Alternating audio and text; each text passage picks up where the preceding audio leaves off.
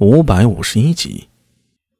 现在在公交署里虽然忙碌，但安全嘛，不用过以前刀口舔血的日子了，而收入却是实打实的涨了不少。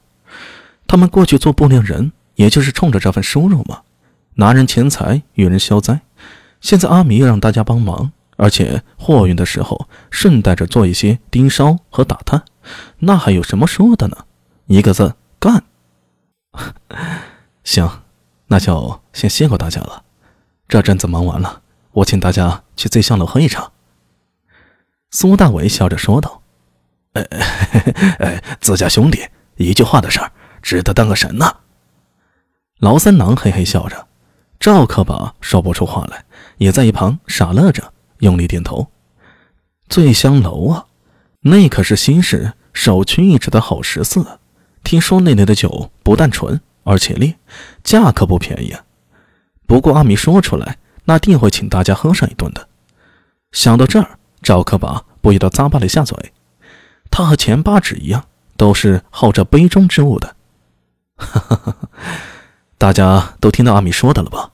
走吧，走吧，回去好好做，都打起精神来，把这事儿啊放心上。周良在一旁笑道：“ 这酒啊，肯定是少不了大家的。”嘿嘿，周大哥说的是。老三郎腰弯了几分，笑眯眯的点头附和。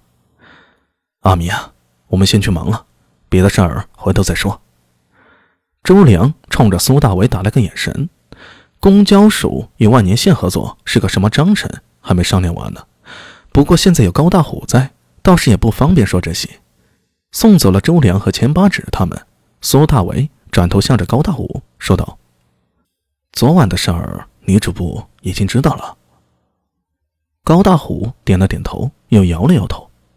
没等苏大伟问，他接着说道：“女主部是让我问问昨晚的事儿，不过我过来呀，还有件事儿呢。呃，什么事儿？我兄长那个澡堂子，你该不会忘了吧？”说起这个，苏大伟立刻想起来了，自己和林老大合伙开的那个澡堂子，平日里哪有空去管？就交给高大虎，让他也个事儿做。澡堂怎么了？哎，现在生意火爆啊！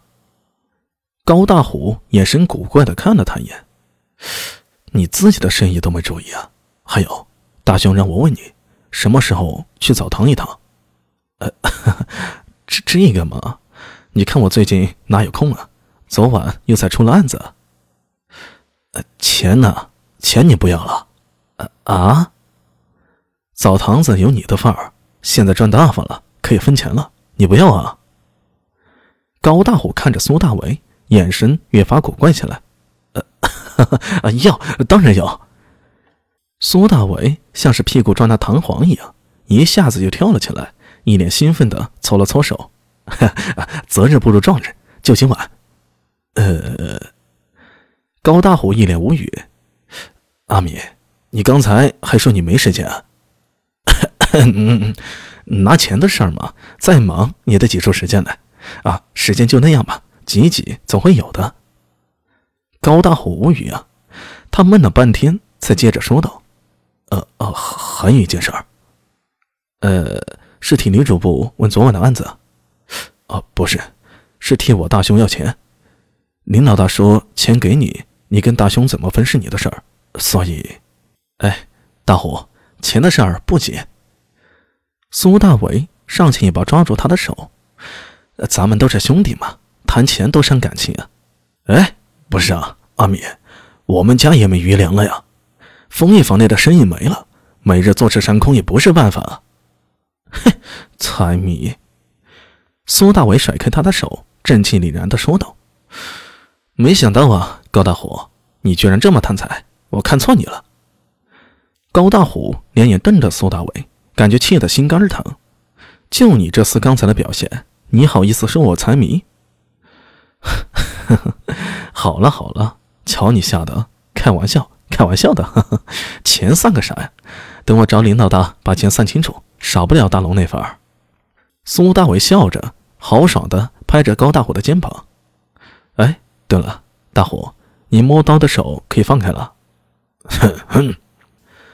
两人正在戏精日常，突然听到外面有人喊：“阿米，你家妹子来了。”我我妹子。苏大伟诧异，扭头看了过去，正好看到聂苏提着裙角，风风火火的跑进门来。哎，小苏，你怎么来了？出什么事了？自己以前交代过，让他多待在家里，毕竟聂苏一身异能，万一被人发现了，只怕是难以善后。哥，聂苏根本没理会苏大伟的话，一头扑进他的怀里，双手抱着他的腰，抬起头来，眼泪汪汪的说道。猴儿不见了。猴儿就是平日里跟着聂苏的幻灵。聂苏出去玩，总爱让这小猴子骑在自己肩膀上，还有他那条半身的金凤。昨晚聂苏带着黑三郎和小玉去替苏大伟解围时，幻灵自然也带上了。什么时候不见的？苏大伟一皱眉。昨晚他回家了吗？回来呀。聂苏仰着脸，抽了抽小鼻子。昨晚黑三郎、小玉和猴儿一起回来的，但方才他不见了。哎，小玉，你别急，你想想最后看到猴头是什么时候？苏大伟按住尼苏的肩膀，安抚他的情绪。